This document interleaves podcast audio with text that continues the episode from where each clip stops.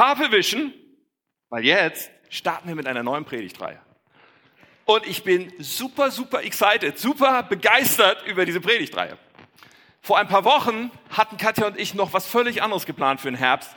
Und dann waren wir im Urlaub und haben äh, viel Zeit gehabt nachzudenken und so weiter. Und mehr und mehr kam ein anderes Thema auf unser Herz. Wir haben uns persönlich damit beschäftigt und wir haben den Eindruck gewonnen, hey, das, wir, wir ändern die Pläne. Dieses Thema sollten wir nach den Sommerferien mit der Kirche besprechen. Und ich glaube tatsächlich, dass es eine der wichtigsten Predigtreihen wahrscheinlich meines Lebens ist oder dass dieses Thema sowas wie ein Generalschlüssel ist, etwas ist, was Leben so unglaublich verändern kann für jeden von uns. Unser persönliches Leben von jedem Einzelnen von uns, wenn wir diese Dinge verstehen, wenn wir in diese Dinge hineingehen, wenn wir, wenn wir diesen Ansatz wählen, ich glaube, dass das unfassbar viel Veränderungspotenzial hat für uns ganz persönlich und natürlich auch für uns als Kirche als Auswirkung dessen. Unsere neue Predigtreihe trägt den Titel, ich hoffe, du bist jetzt schon voll gespannt, nach dieser Ankündigung, trägt den Titel Neues Denken. Neues Denken. Pass auf, Neues Denken, heute reden wir über nötig und möglich, Teil 1, Neues Denken und ich liebe das ja immer, eine Bibelstelle vorzulesen, noch beten, zu, zu beten mit uns, dann beginnen. Aber hey, diese Predigtreihe ist der Knaller. Also ich bin schon gesegnet, keine Ahnung. Ich hoffe, ihr werdet es auch sein. Wir lesen Römer 12, Vers 2, das ist die Bibelstelle über der heutigen Predigt und ein bisschen über der ganzen Reihe, wo Paulus das so genial ausdrückt. Er sagt, deshalb spricht Christen an in Rom, in der Gemeinde in Rom, er sagt, deshalb orientiert euch nicht am Verhalten und an den Gewohnheiten dieser Welt, sondern lasst euch von Gott durch Veränderung eurer Denkweise in neue Menschen verwandeln. Lasst euch von Gott durch Veränderung eurer Denkweise in neue Menschen verwandeln. Dann werdet ihr wissen, was Gott von euch will. Ich liebe es. Es ist das, was gut ist und ihn freut und seinem Willen vollkommen entspricht. Lass uns beten. Vater Gott, ich danke dir für diese kostbare Zeit, für diese Momente hier. Wir sind voller Erwartung darüber, dass du sprichst.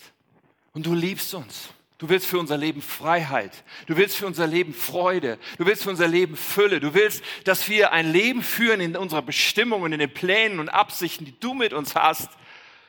Und dass du all das uns schenken kannst und geben kannst, was es bei dir gibt und was, was du für unser Leben hast. So ich bete so sehr, dass du jedem von uns heute begegnest, dass wir dich mehr erkennen, dass du uns weiterführst, dass du uns führst in einen Prozess, dieses neue Denken, was du uns schenken möchtest, zu erleben, immer mehr. In Jesu Namen. Amen. Amen. Wenn ich irgendwo anders bin, auswärts und auswärts predige, kommt hin und wieder vor. Letzten Sonntag zum Beispiel war ich im Christuszentrum Celle, eine tolle Gemeinde, mit der wir gute Kontakte haben. Wenn ich irgendwo predige, meistens zu Beginn, ich denke so, okay, die Leute kennen mich nicht und äh, meistens zeige ich den Menschen ein Familienfoto von, von uns. Ich zeige den Menschen, mit was für vier wunderschönen Frauen ich zusammenlebe. Und ich dachte, heute seid ihr dran. Ihr kriegt auch mal so ein Foto ganz frisch zu sehen. Darf ich mal sehen? Ein Bild von meinen wunderschönen Ladies, mit denen ich zusammen mein Leben teilen darf. Ganz aktuell aufgenommen in diesem Sommer, in unserem Urlaub, an einem Ort, wo wir schon ein paar Mal Urlaub gemacht haben. Und ich denke mir, wow. So, zeige ich euch das jetzt, um anzugeben? Ja. Aber nicht nur. Wenn ich so ein Foto nehme, weißt du, wenn ich irgendwo predige, ja, das habe ich auch in den Jahren früher immer wieder getan, so mit, von Zeit zu Zeit tausche ich natürlich dieses Foto immer wieder aus, weil äh, es aktualisiert sich ja immer, okay? Und jeden, jedes Jahr im Sommer im Urlaub meistens machen wir so ein Familienbild und genau an der gleichen Stelle, als wir dort das erste Mal Urlaub gemacht haben, vor neun Jahren, haben wir auch ein Bild gemacht und das sah so aus. Gleicher, gleiche Stelle, gleiche Personen, aber doch so unglaublich anders. Und als ich über diese Familie nachdachte, dachte ich, hey, was für ein, was für eine Verwandlung hat hier stattgefunden? Ich meine, gut, meine Ehefrau sieht immer noch jung und frisch und knackig aus, eigentlich genauso wie damals. Meine Mädchen sind alle irgendwie groß geworden und ich bin irgendwie alt geworden. Verwandlung. Und ich zeige euch diese Bilder, wie gesagt, nicht nur zum Angeben, sondern um über den Gedanken von Verwandlung einen Moment zu sprechen. Ich habe noch ein anderes Bild dafür mitgebracht, für Verwandlung, diese Metamorphose, die ich fasziniert finde in der Natur. Diese Verwandlung, die stattfindet von einer Raupe zu einem Schmetterling. Und es gibt andere Prozesse in der Natur, die ähnlich sind. Wie faszinierend ist das, dass aus so etwas, was ich persönlich jetzt nicht so ansprechend finde, so eine dicke Raupe, dass so etwas wie ein Schmetterling daraus wird, der wunderschön durch die Luft tanzt. Faszinierend. Veränderung, Verwandlung. Und ich habe darüber nachgedacht, dass es doch so viele Menschen gibt, dass es doch bei vielleicht jedem von uns wahrscheinlich Bereiche gibt in unserem Leben, da wünschen wir uns auch Veränderung. Wir wünschen uns Verwandlung. Wir wünschen uns in irgendwelchen Bereichen, dass es uns besser geht, dass wir mehr Freude erleben, dass es irgendwie schöner ist, dass Beziehungen besser sind, dass Erfolg erfolgreicher ist, dass wir an irgendeiner Stelle ein schöneres, besseres Leben haben. Wir wünschen uns Veränderungen in irgendeinem Bereich oder in mehreren, zumindest die meisten Menschen. Unsere Vorstellung ist so ein bisschen, wenn wir nicht so richtig drüber nachdenken, ist wahrscheinlich, hey, das müsste doch so von alleine passieren. Wie mit meinen Mädchen, die einfach so von alleine groß geworden sind. Zack in einem Augenblick oder wie die, dieser Raupe, die zum Schmetterling wird. Müsste das nicht einfach so passieren? Veränderung, ja, manche Veränderung passiert einfach so. Aber so ganz so ist das in unserem Leben manches Mal nicht. Und bestimmte Muster und bestimmte Dinge in unserem Leben verändern sich irgendwie so schwergängig nur. Und Prozesse, die wir vielleicht vor Jahren schon hatten, sind immer noch da. Und dann gibt es noch so diesen Gedanken, den Menschen oft denken, und bei dem du dich vielleicht auch schon ertappt hast, ich auf jeden Fall, so diesen Gedanken, mein Leben wäre anders, wenn nur meine Umstände anders wären. So wenn von außen sich was ändern würde, so nach dem Motto, wenn ich mehr Geld hätte, dann wäre mein Leben besser. Oder wenn mein Ehepartner das und das anders machen würde, dann würde es mir viel besser gehen. So Partnerschaft ist entweder, wenn mein Partner sich verändern würde oder wenn ich einen anderen Partner hätte oder wenn ich überhaupt einen Partner hätte. Wie auch immer, kann man verschiedene Sachen einsetzen, je nach Lebenssituation. Und wir glauben so, ja, dann wäre es viel besser. Oder wenn ich einen anderen Job hätte, wenn mein Job anders wäre, wenn sich das und das äußerlich verändern würde. Oder wenn ich in einer anderen Wohnung leben würde, vielleicht in einer anderen Stadt, in einem anderen Haus. Wenn doch nur dies und das jenes anders wäre, wenn ich erfolgreicher im Job wäre, wenn was immer. Wir glauben, äußerliche Dinge würden uns die Veränderung bringen. Und ich möchte in diese Predigtreihe einsteigen mit einer These, die uns begleiten wird und von der ich tief überzeugt bin. Und sie lautet, wahre Veränderung, wahre Veränderung hat immer zu tun mit einem veränderten Denken. Es hat so, so, so viel mehr zu tun mit dem, wie unsere Denkweise ist, als mit dem, wie unsere Umstände sind. Ja, Umstände haben Einfluss auf unser Leben, aber unsere Denkweise so viel krasser. Und das möchte ich mit uns ein bisschen anschauen. Und dazu habe ich mir so eine kleine Grafik überlegt. Die startet ganz simpel erstmal mit unserem Gehirn so, das habe ich da mal drauf gemalt, steht für unser Denken. Und mit Denken meine ich, ihr Lieben, meine ich nicht nur einen Gedanken, den wir mal denken, so wie es ist schönes Wetter heute oder sowas sondern mit Denken ist gemeint wirklich unsere Denkweise. Es ist gemeint, welche Überzeugung wir haben, welche Glaubenssätze wir haben. Damit meine ich nicht nur bezogen auf Gott, auch was wir über uns selber glauben oder über andere Menschen glauben. All diese Überzeugungen, die da sind. Und wenn man Denken so darstellt wie so eine Box, mal ganz einfach schematisch, dann kann man sagen, okay, es gibt in unserem Denken Bereiche, die uns bewusst sind und es gibt solche, die uns unbewusst sind über die wir nicht ständig bewusst nachdenken oder an die wir sogar schwer rankommen. Es gibt in unserem Denken Bereiche, das ist uns sehr klar, das ist meine Überzeugung und danach lebe ich. Und bei anderen Dingen, da müssen wir richtig graben oder es ist schwer ranzukommen. Aber all diese Sachen machen unsere Überzeugung, unsere Sicht auf die Welt aus. Die Sicht von uns selbst, die Sicht von anderen, auch die Sicht von Gott. Unsere Denkweise. Und wir wollen darüber nachdenken, dass diese Denkweise massive Auswirkungen hat. Und alleine das zu verstehen, kann schon so mega, mega hilfreich sein. Bevor wir dazu kommen, will ich sagen, nicht nur, dass die Gedanken bewusst oder unbewusst sind. Es gibt auch Gedanken, die können wir gut begründen. Aber es gibt andere Gedanken, da können wir das eher gar nicht so gut begründen. Es gibt Gedanken, die können wir ganz klar fassen. Es gibt andere Dinge in unserem Denken, die sind mehr wie so ein Gefühl, etwas nebulös, vielleicht nicht ganz greifbar. Und jetzt kommt ein herausfordernder Gedanke. In unserem Denken, in deinem und auch in meinem, gibt es Bestandteile, die sind wahr und Bestandteile, die sind falsch, ohne dass wir es wissen. Man könnte auch sagen, Bestandteile, die einfach eine Lüge sind, aber wir halten es für die Wahrheit. Darauf werden wir noch kommen. Und unser Denken ist sehr, sehr vielfältig und facettenreich. Ich mache mal ein paar Beispiele, nur damit wir das gegriffen kriegen, okay?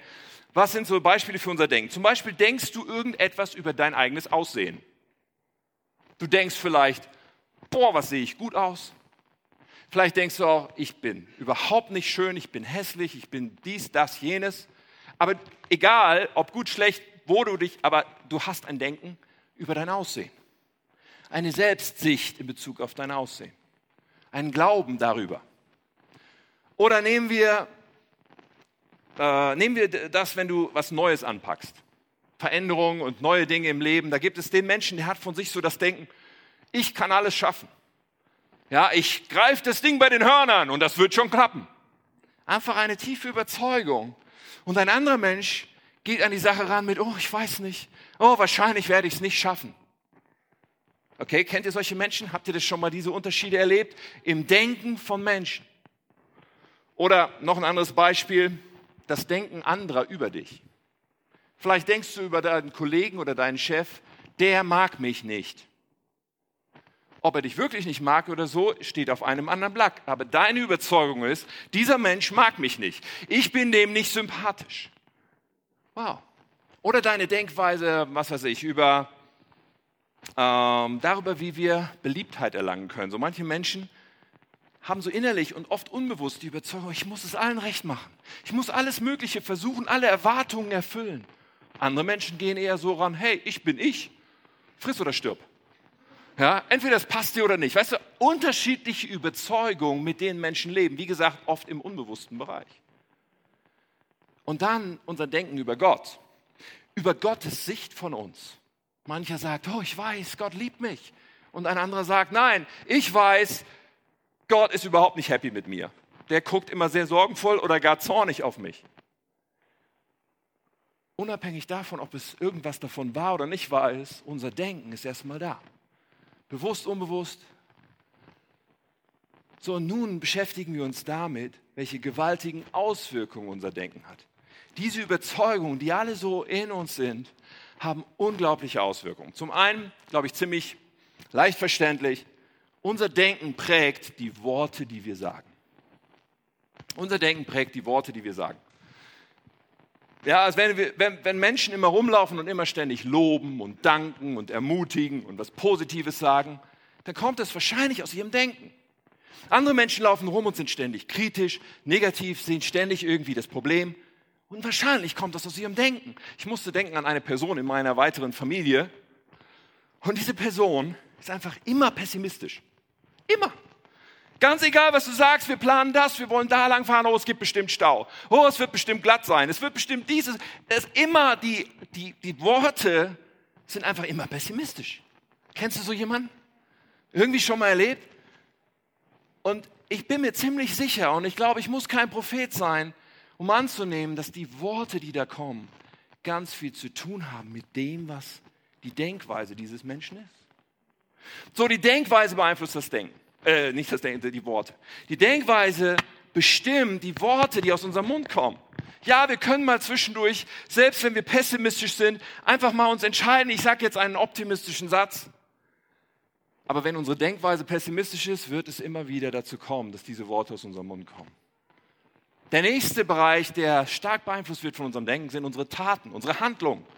Das, was wir machen. Weißt du, wenn du denkst, ich schaffe das sowieso nicht, dann ist die Wahrscheinlichkeit hoch, dass du es gar nicht erst versuchst, weil dein Denken deine Handlung beeinflusst. So im Negativen, im Positiven, ja, was wir denken beeinflusst, was wir tun. Jetzt wird es doch erheblich spannender beim dritten Bereich.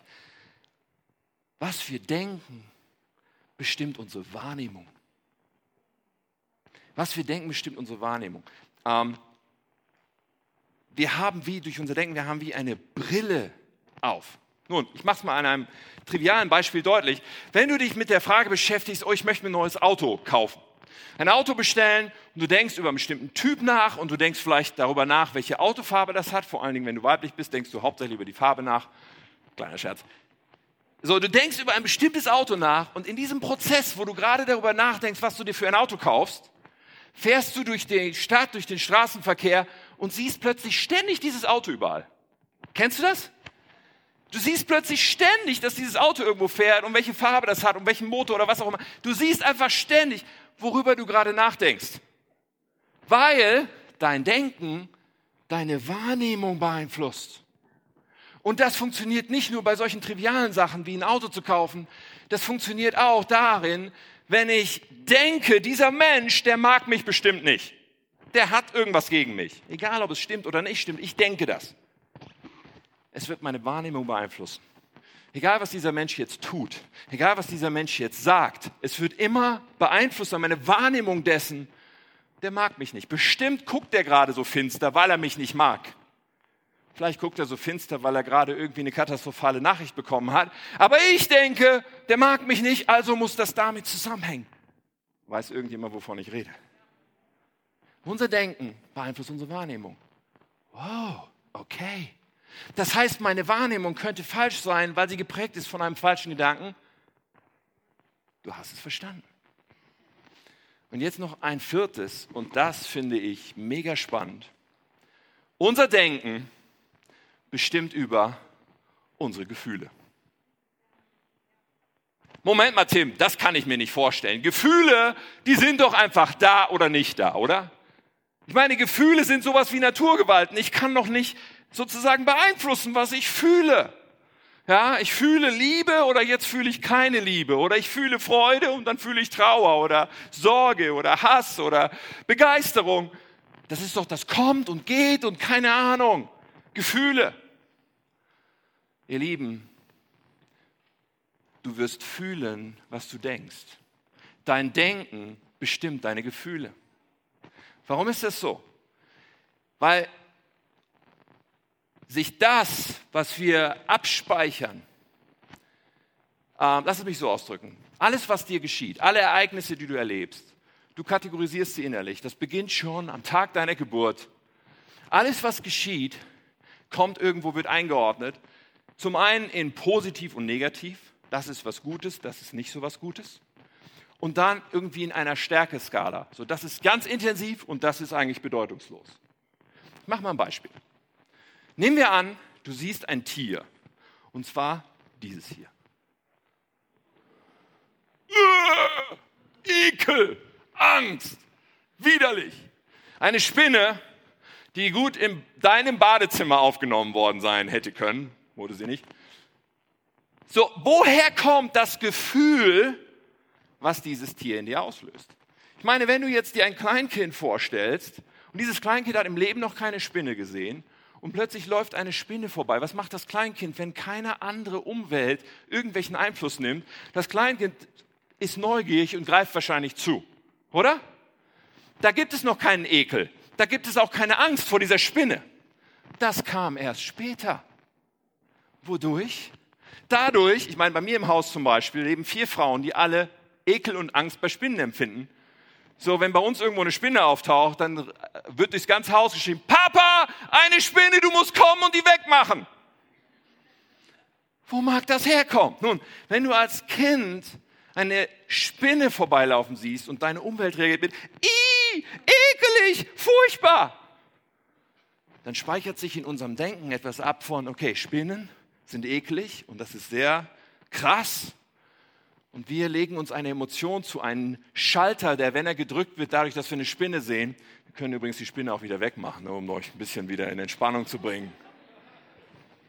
Wenn wir diese Spinne sehen, kommt diese diese, diese, dieses Gefühl wie mit einem Trigger. Und dieses simple Beispiel macht deutlich, etwas deutlich, was an vielen Stellen unbewusst abläuft. Dass bestimmte Gefühle aufpoppen, bestimmte Gefühle in uns aufwallen, weil bestimmte Denkweisen oftmals, wie gesagt, unbewusst da sind, die in Zusammenhang stehen mit Gefühlen, die wir fühlen. Du fühlst, was du denkst. Deine Denkweise hat riesige Auswirkungen auf deine Gefühle. Hey, das ist, wenn wir uns das mal kurz vergegenwärtigen, Worte, Taten, Wahrnehmung, Gefühle, das ist so krass. Unser Denken hat massive Auswirkungen. Und ja, unser Denken ist teilweise über Jahrzehnte geprägt, unser Denken ist teilweise unbewusst. Wir können unser Denken vergleichen mit so Trampelfaden. Dafür habe ich euch auch noch ein Bild mitgebracht. Stell dir vor, dein Gehirn funktioniert so wie dieses Feld und einige Pfade sind so Trampelpfade. Das steht für die Gedanken, die du gewohnt bist zu denken. Für die Wege, die deine Gedanken immer wieder nehmen mit bestimmten Resultaten. Wenn etwas Bestimmtes passiert, kommen diese Worte, diese Taten, diese Wahrnehmung, diese Gefühle aus dir raus. Weil du gewohnt bist, diesen gedanklichen Trampelpfad zu nehmen.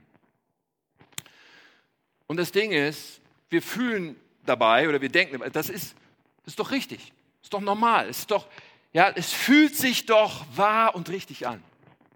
Einfach weil wir diesen Pfad immer wieder in unserem Denken gegangen sind, sind Verbindungen, die in unserem Gehirn geschaltet sind. Ist es tatsächlich die einzige Möglichkeit? Nein, man könnte auch einen anderen Weg nehmen, mittendurch. Und mit der Zeit, wenn wir den wieder und wieder gehen würden, würde da tatsächlich ein neuer Trampelpfad entstehen und ein anderer würde vielleicht zuwuchern. Ja, und das ist möglich. Aber im ersten Moment fühlt sich das fremd an. Es fühlt sich nicht richtig an irgendwie. Viel besser für unser Gehirn. Das ist nämlich auch so ein Gewohnheitsorgan. Fühlt sich an, wenn wir einfach die gewohnten Pfade immer wieder beschreiten in unserem Kopf. Wahnsinnsauswirkungen unseres Denkens. Okay. Wenn wir uns das bewusst machen,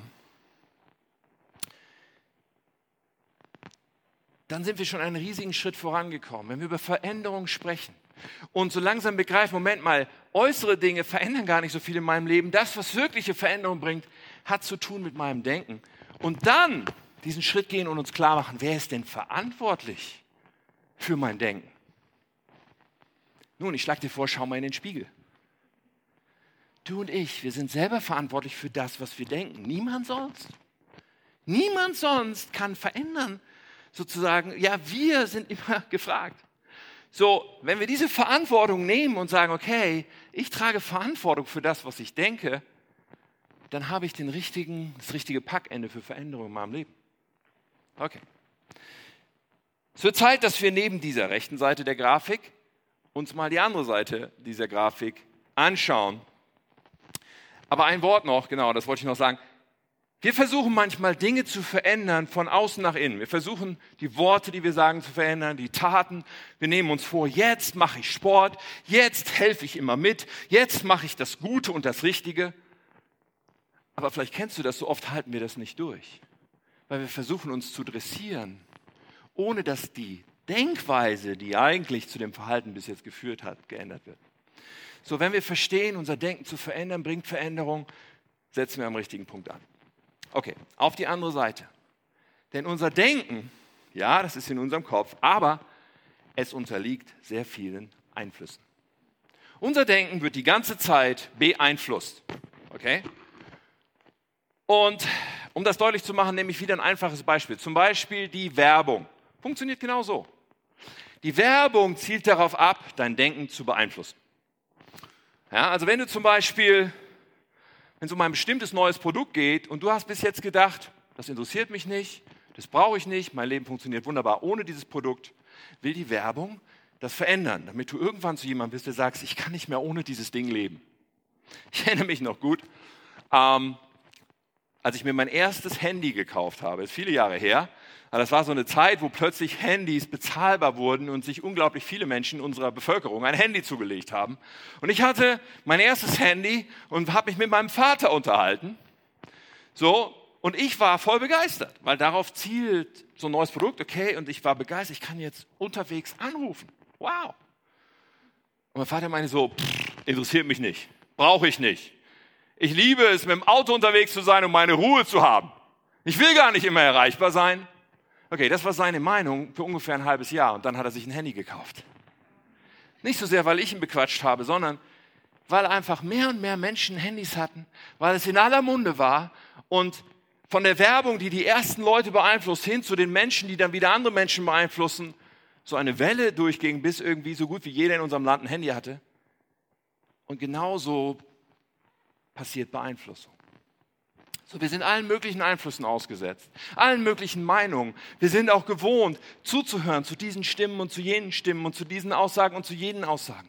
Als kleine Kinder werden wir stark beeinflusst von Eltern, dann von Freunden, dann von Lehrern und Trainern.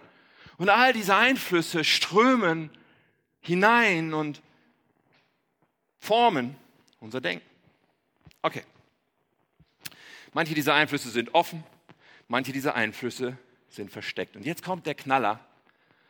Manche dieser Einflüsse sind wahr und manche dieser Einflüsse sind falsch. Man kann auch sagen, manche dieser Einflüsse sind eine Lüge. Okay. Lass uns da mal kurz drüber nachdenken, weil das so krass ist. Aber es ist Fakt. Wir werden von Dingen beeinflusst, die sind die Wahrheit. Wenn das unser Denken prägt, dann bekommen wir ein gesundes Denken. Dann bekommen wir ein Denken, was gute Resultate hervorbringt auf der anderen Seite. Aber wenn wir die ganze Zeit von etwas geprägt werden, was eigentlich eine Lüge ist, wir glauben natürlich das, dass es die Wahrheit ist. Wir nehmen es an und es ist ja unser Denken. Also denken wir, das stimmt so. Und trotzdem basiert es auf einer Lüge. Ich mache mal ein krasses Beispiel dafür. Weil wir als Volk, als Nation eine kollektive Erinnerung daran haben, selbst wenn du noch nicht gelebt hast, wie ich auch nicht, nämlich im Dritten Reich, in den 30er Jahren unseres Landes, da gab es einen massiven Einfluss von Nationalsozialismus, von rassenwahnhaftem Denken, von allen möglichen Dingen, wo wir heute sagen, wie konnten Menschen dem nur auf den Leim gehen? Wie konnten Menschen das nur glauben und anfangen, dafür ihr Leben herzugeben? Das ist doch alles von vorne bis hinten eine Lüge gewesen. Waren die Menschen, die in den 30er Jahren lebten, irgendwie schlechtere Menschen als wir heute? Ich persönlich glaube nicht. Sondern es war ein massiver Einfluss da, was nicht unbedingt entschuldigt für den Einzelnen, aber da war eine massive Beeinflussung, ein massiver Masseneffekt. Und Menschen haben das, was da an Einfluss kam, für die Wahrheit gehalten. Und deswegen ihr Denken davon prägen lassen, was zu einer ungeheuerlichen Katastrophe auf der ganzen Welt geführt hat. Aber versteht, verstehen wir mal, die Einflüsse, die wir für die Wahrheit halten und in unser Denken reinlassen, sie prägen uns und manche davon sind schlicht gelogen. Und ihr Lieben, wir alle haben in unserem Denken eine Mischung. Und jede, alle möglichen Gedanken sind oftmals eine Mischung von Wahrheit und Lüge. Und es prägt unser Leben. Okay, wir halten unser Denken komplett für wahr, aber es ist es nicht. So bis jetzt denkst du vielleicht, Moment mal, ist das hier heute eine Psychologievorlesung? Fühlt sich irgendwie so an. Was hat das alles mit dem Glauben zu tun? Okay, Moment. Dazu kommen wir natürlich. Und zugegebenermaßen auch die Psychologie beschäftigt sich damit. Sie beschäftigt sich mit kognitiven Verhaltensauswirkungen und so weiter. Und man kann davon Gewinn haben von all dem, was ich hier erzähle, selbst dann, wenn man mit Glauben nichts zu tun hat. Aber es gibt ein noch viel größeres Bild, es gibt eine Dimension dahinter, dass wenn wir sie erfassen, wenn wir sie erkennen, es uns so viel mehr Möglichkeit gibt, Veränderungen zu erleben und so viel mehr ähm, Möglichkeiten gibt, tatsächlich die Kraft zu erleben, die zu Veränderung führt. Und ja, die Bibel sagt unwahrscheinlich viel genau darüber. Unser Gott ist mittendrin im Business von der Veränderung von Denken. So deswegen gehen wir nochmal zurück in unseren Vers, mit dem wir gestartet haben, wo Paulus schreibt, orientiert euch nicht, Römer 12, Vers 2, an dem Verhalten und an den Gewohnheiten dieser Welt. Das ist das äußerlich Sichtbare, wo aber, wie wir gesehen haben, ja ein Denken dieser Welt hintersteht. Und dann sagt er, sondern lasst euch von Gott durch Veränderung eurer Denkweise in neue Menschen verwandeln.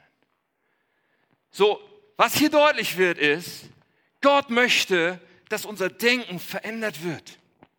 Und es wird auch deutlich in dieser Bibelstelle, dass es zwei Einflüsse, zwei Richtungen gibt, wie unser Denken beeinflusst wird. Das eine nennt Paulus das Denken dieser Welt. Verhalten, Gewohnheiten dieser Welt. Letztlich das Denken dieser Welt ist die eine Einflusssphäre und mit dieser Welt, das ist wie so ein biblischer Code für etwas, was wir gleich anschauen müssen, ist etwas gemeint, was nicht von Gott beeinflusst ist. Ja? Was nicht unter der Herrschaft von Gott steht. Und die andere Richtung, die er hier deutlich macht, ist, Gott möchte unser Denken beeinflussen und verändern. Er möchte uns eine neue Denkweise geben. zwei Richtungen, so wie wir das gerade schon in, Graf, in der Grafik hatten. Eine andere Bibelstelle dazu, um diesen Code des Denkens dieser Welt zu verstehen, bringen wir aus Kolosser 2, Vers 8.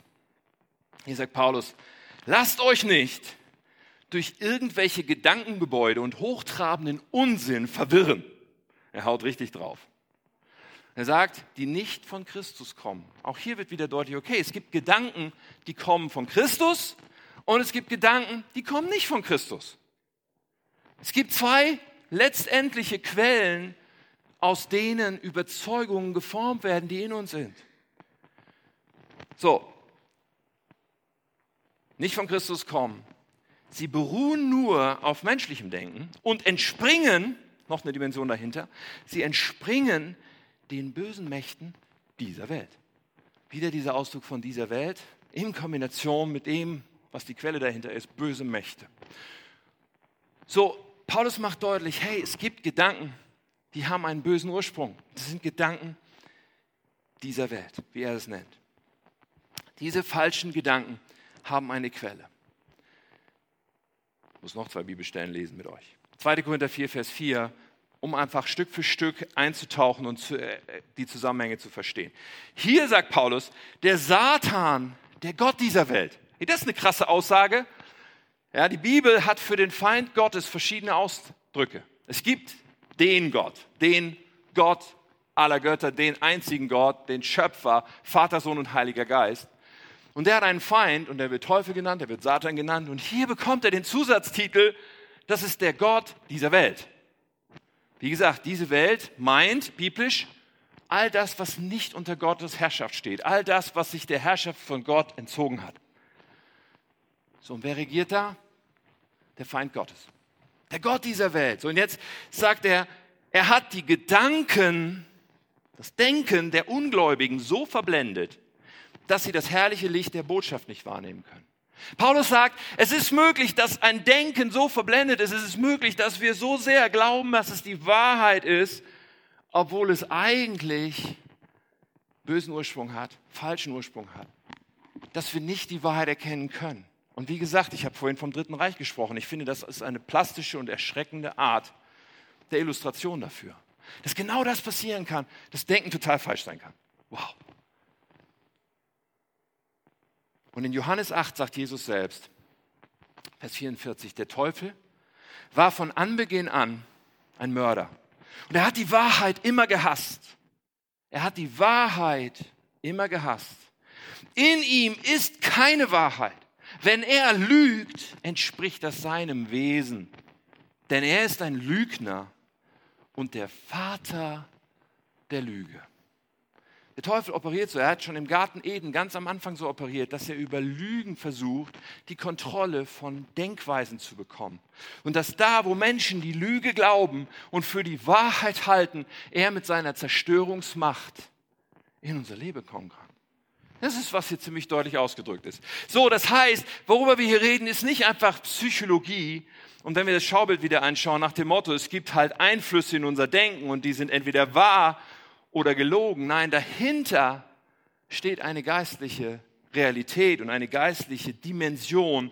Es gibt einen Ursprung von Wahrheit. Und da gehen wir eins weiter, einen Ursprung von Wahrheit und das ist Gott. Und es gibt einen Ursprung von Lüge und das ist dieser Vater der Lüge, das ist der Feind Gottes. Der Teufel, der Satan, wie die Bibel ihn nennt. Wow. Also Lügen kommen vom Vater der Lüge und in unserem Kopf erkennen wir nicht unbedingt da, wo wir Lügen glauben. Wenn ein Mensch, weißt du, von außen ist es ja manchmal leichter zu erkennen. Du hast ein, ein hübsches junges Mädchen, das sich selber total ablehnt, denkt, ich bin so hässlich und ich bin nichts wert und dann manche fangen an, sich die Arme zu ritzen oder andere selbstzerstörerische Dinge zu tun. Man steht daneben und denkt, Kind, wie kannst du nur so, so, so falsch über dich selber denken? Deine Schönheit und deinen Wert nicht erkennen. Von außen ist es so leicht. Aber wenn man drin steckt in der Lüge und sie für Wahrheit hält, ist es nicht so leicht. Und diese Lüge in unserem Denken ist da, aber sie hat einen Ursprung. Der Ursprung von Lüge ist der Vater der Lüge und sein Ziel ist Zerstörung. So, wir reden über eine geistliche Dimension, die mächtig ist, die wichtig ist. Und Gott möchte etwas anderes für uns. Die Wahrheit kommt von Gott. Johannes 8, Vers 32, Jesus sagt, ihr werdet die Wahrheit erkennen und die Wahrheit wird uns frei machen. Die Wahrheit, von der Jesus spricht, ist die objektive Wahrheit. Es ist die Wahrheit, die Gott definiert hat, die Wahrheit, die nur von Gott kommt. Heute ist es ja modern zu sagen, jeder hat so seine Wahrheit. Du hast deine Wahrheit, ich habe meine Wahrheit. Das klingt unheimlich tolerant, ist aber totaler Nonsens. Ja, wenn der eine sagt, die Wand ist rot und der andere sagt, die Wand ist grün, das dürfen gerne beide glauben. Ich finde es fantastisch, dass hier jeder glauben darf, was er will. Aber trotzdem, es können nicht beide recht haben. Maximal einer, vielleicht gar keiner, aber ganz sicher nicht beide gleichzeitig. Wahrheit ist etwas Objektives. Etwas ist entweder wahr oder es ist nicht wahr. Und Gott ist die Wahrheit, sein Wort ist die Wahrheit. Er möchte, dass wir Wahrheit erkennen und Wahrheit hat die Möglichkeit, uns frei zu machen. Wahrheit zielt darauf, uns frei zu machen. Wahrheit zielt darauf, dass wir nicht mehr von der Lüge überzeugt sind, die unser Leben zerstört, die uns nicht, was weiß ich, vorangehen lässt im Leben, die uns Dinge nicht zutrauen lässt, die uns in Beziehungen hemmt, die in allen möglichen Dingen ihr zerstörerisches Gift in unserem Leben auswirkt. Nein, Gott möchte, dass wir frei werden durch Wahrheit der Dreh- und Angelpunkt ist Denken, ist unsere Denkweise und die möchte Gott neu machen. Hey, das ist der Hammer. Das ist der absolute Knaller. So lass uns mal kurz ein Zwischenfazit ziehen, bevor ich auf die Zielgerade komme. Das Zwischenfazit lautet, erstens, unser Denken hat extreme Auswirkungen. Es wirkt sich aus auf unsere Worte, es wirkt sich auf unsere Taten, auf unsere Wahrnehmung und auch auf unsere Gefühle. Zweitens, das Denken wird beeinflusst von verschiedensten Einflüssen in unserem Leben. Verschiedenste Einflüsse prägen es, bewusst und unbewusst. Dinge, die wahr sind, Dinge, die gelogen sind. Und hinter dem gibt es eine geistliche Dimension. Es gibt hinter vielen Überzeugungen einen ein Ursprung, der entweder von Gott ist oder nicht. Wow. Das zu verstehen und das zu umarmen, um zu sagen, jawohl, das Denken ist der Schlüssel. Ein neues Denken ist nötig, ist so wichtig. Das ist das Erste, was ich so sehr mir wünsche diesem Start der Predigtreihe, dass jeder von uns das umarmt und sagt, jawohl, ich brauche ein neues Denken. Ich brauche diese neue Denkweise, die Gott mir geben will. Ich brauche ein neues Denken, es ist nötig. Und das Zweite, was ich so sehr möchte, dass wir das heute für uns nehmen, ist, und neues Denken ist möglich. Ich bin meinem Denken nicht ausgeliefert. Ja, sage ich heute, das wird leicht? Nein. Ist das so, das neue Denken nach dem Motto, wir schlucken eine Pille, wir legen einen Schalter um, instantmäßig und zack haben wir ein neues Denken? Sorry, das kann ich euch nicht in Aussicht stellen, weil es einfach nicht wahr ist. Diese Trampelpfade in unserem Denken, die sind tief eingefurcht, die wachsen nicht mal von heute auf morgen gerade schnell zu und sofort sind neue Denkstrukturen angelegt. Nein, es ist ein Prozess. Und dieser Prozess braucht seine Zeit. Ja, in gewisser Weise ist es ein lebenslanger Prozess. Aber das möchte ich so sehr rüberbringen heute. Es ist möglich. Neues Denken ist möglich. Warum? Weil Gott das will. Und weil Gott sich festgelegt hat, ich will dir eine neue Denkweise geben. In Römer 12, Vers 2 steht es ja nicht umsonst. Lasst euch von Gott durch Veränderung in neue, eure Denkweise in neue Menschen verwandeln. Wer ist der Aktive hier vor allem im Ausdruck dieses Bibelverses? Gott. Er möchte unsere Denkweise verändern und dadurch in neue Menschen verwandeln. Ja, es gibt auch einen Teil, den wir dabei spielen. Und das werden wir entfalten in dieser Predigtreihe. Aber zunächst einmal haben wir hier eine mächtige Zusage Gottes. Er hat es auf seiner Agenda. Er will es tun. Er will uns eine neue Denkweise geben. Und was Gott will, was Gott geplant hat, das ist auch möglich. Ja, vielleicht denkst du, boah, ich denke schon seit Jahrzehnten so und so und so und ich wünschte, ich könnte aus meiner Haut. Kennst du diesen Ausdruck? Ich wünschte, ich könnte aus meiner Haut. Ja, mit Gottes Hilfe können wir aus unserer Haut. Nicht über Nacht, aber mit einem Weg, den er mit uns gehen will. So, Gott will das tun. Er ist der Aktive. Es ist möglich. Eine andere Bibelstelle, meine vorletzte für heute, Epheser 4, Vers 22. Deshalb, sagt Paulus, sollt ihr euer altes Wesen, was ist unser Wesen? Ja, letztendlich ist das das Denken mit den Auswirkungen, Worte, Taten etc. Ihr sollt euer altes Wesen und eure frühere Lebensweise ablegen, die durch und durch verdorben war und euch durch trügerische Leidenschaften zugrunde richtete. Hier redet von all den Lügen, die unser Leben geprägt haben. Und dann sagt er, lasst euch stattdessen einen neuen Geist und ein verändertes Denken geben. Wieder ist es ein Geber, der da ist, der uns etwas geben will. Einen neuen Geist und ein verändertes Denken als neue Menschen, geschaffen nach dem Ebenbild Gottes und zur Gerechtigkeit, Heiligkeit und Wahrheit berufen, sollt ihr auch ein neues Wesen annehmen. Und das, dieser Spannungsfeld zwischen neuem Wesen und altem Wesen, ist unsere Reise in der Nachfolge. Ja, und es ist und bleibt ein Spannungsfeld. Weil, Moment mal, ist es nicht so, dass wenn ich mein Leben Jesus gebe, wenn ich sage, Jesus, ich will dir gehören, Ich will dich als Herrn und als Retter meines Lebens. Ich empfange Vergebung meiner Schuld. Du stellst die Beziehung wieder her zu Gott, wenn ich das entscheide. Ist es nicht so, dass Gott mir dann ein neues Leben schenkt? Ja, genau so ist es. Wir bekommen ein neues Leben. Ja, wir bekommen eine neue Natur. Wir bekommen einen neuen Status. Zugleich bleibt es aber ein Spannungsfeld, denn nicht unser ganzes Denken ist schon erneuert. Nicht jede Handlung und jedes Wort, was wir sprechen, spiegelt schon unser neues Leben wieder. Nein, nein, da gibt es noch einen Prozess zu gehen. Und dazu noch eine letzte Bibelstelle aus Kolosse 3, Vers 9. Da sagt Paulus, ihr habt eure alte, verdorbene Natur mit ihrem bösen Tun abgelegt und seid neue Menschen geworden. So bis hierhin redet er in Vergangenheitsform. Ihr habt das abgelegt. Fertig. Ihr seid neue Menschen geworden. Ist fertig. Und dann wechselt er irgendwie und sagt, ihr seid neue Menschen geworden, die ständig erneuert werden. Was denn jetzt? Bin ich neu oder werde ich erneuert? Beides. Es ist genau dieses Spannungsfeld. Gott sieht schon den neuen Menschen. Er weiß schon, was er aus dir machen will. Ja, und die Ewigkeit wirst du mit ihm verbringen. Du hast das neue Leben. Es ist vollbracht. Aber unsere Denkweise, wo so viel geprägt ist und so viele Lügen noch irgendwo drin sitzen, die will er erneuern. Er will uns ein neues Denken geben. Es ist ein Prozess. Aber es ist etwas, wo er sich festgelegt hat, das zu tun. Er will, dass wir neu zu denken lernen. Gottes Ziel mit uns ist, dass wir Christus immer ähnlicher werden. Habt ihr es gesehen? Es ist sein Ziel mit uns, dass unser Denken, unser Herz, unsere Einstellung, unsere Worte, unsere Taten, unsere Emotionen, dass all das Christus widerspiegelt. Potenziell haben wir das alles empfangen. Und er möchte es in die Wirklichkeit mit uns bringen. Ist es deswegen einfach? Ist es instant? Einfach nur den Knopf gedrückt? Nein, ich habe schon gesagt, das ist es nicht. Es gibt diese Trampelpfade. Neue müssen entstehen, alte müssen zuwachsen. Ja, es gibt den Teufel weiterhin, der versucht, unser Denken anzugreifen mit seinen Lügen. Damit wird er niemals aufhören, vermutlich. Aber wir können lernen, den Kampf dagegen aufzunehmen. Wir können lernen, abzuwehren, was an Lüge von ihm kommt und auszusortieren, womit er in der Vergangenheit schon unser Denken prägen konnte. Und das wird Gegenstand dieser Predigtreihe sein. Wie das geht, werden wir uns anschauen in den nächsten Wochen und werden beginnen, eine Reise anzutreten. Heute zu Beginn möchte ich das für zwei Dinge tun.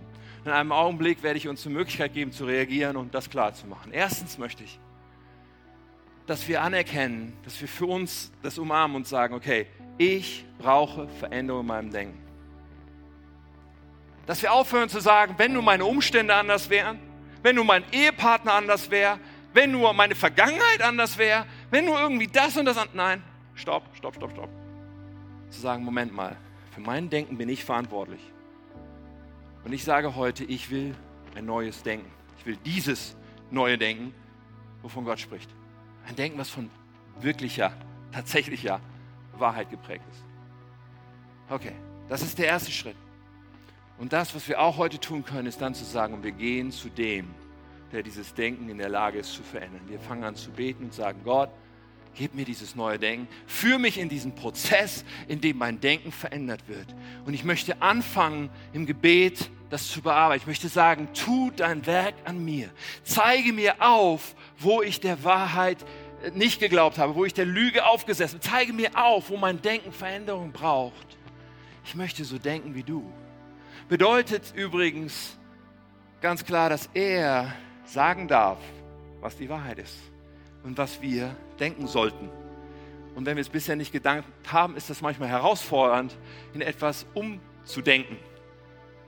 Zu sagen, ja Gott, genau das will ich. Ich will diesen Prozess neu zu denken, Stück für Stück, mehr und mehr. So in einem Augenblick werden wir uns eine Zeit nehmen, wo du Gott diese Antwort geben kannst, wo du reagieren kannst und ich werde dann mit uns beten. Aber eine Hausaufgabe möchte ich dir noch geben, bis nächsten Sonntag. Und dann stehe ich wieder hier vorne und freue mich schon. Und alle Schaumburger dürfen sich auf den Weg machen und mit dabei sein. Bis dahin, Hausaufgabe.